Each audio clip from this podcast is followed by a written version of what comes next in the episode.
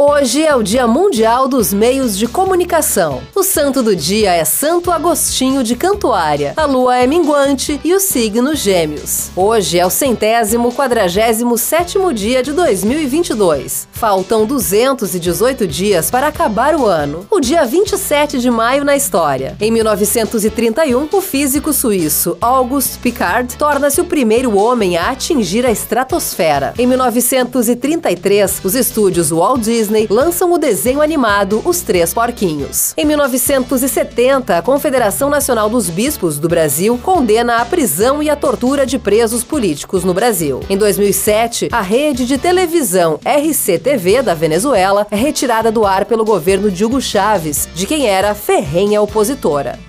Em 2015, o ex-presidente da CBF, José Maria Marim, é detido pela polícia suíça em uma operação surpresa por conta de esquema de corrupção no futebol.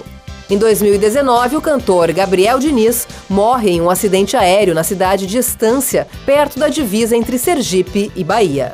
Frase do dia: Todos os nossos sonhos podem se realizar se tivermos a coragem de persegui-los. Walt Disney.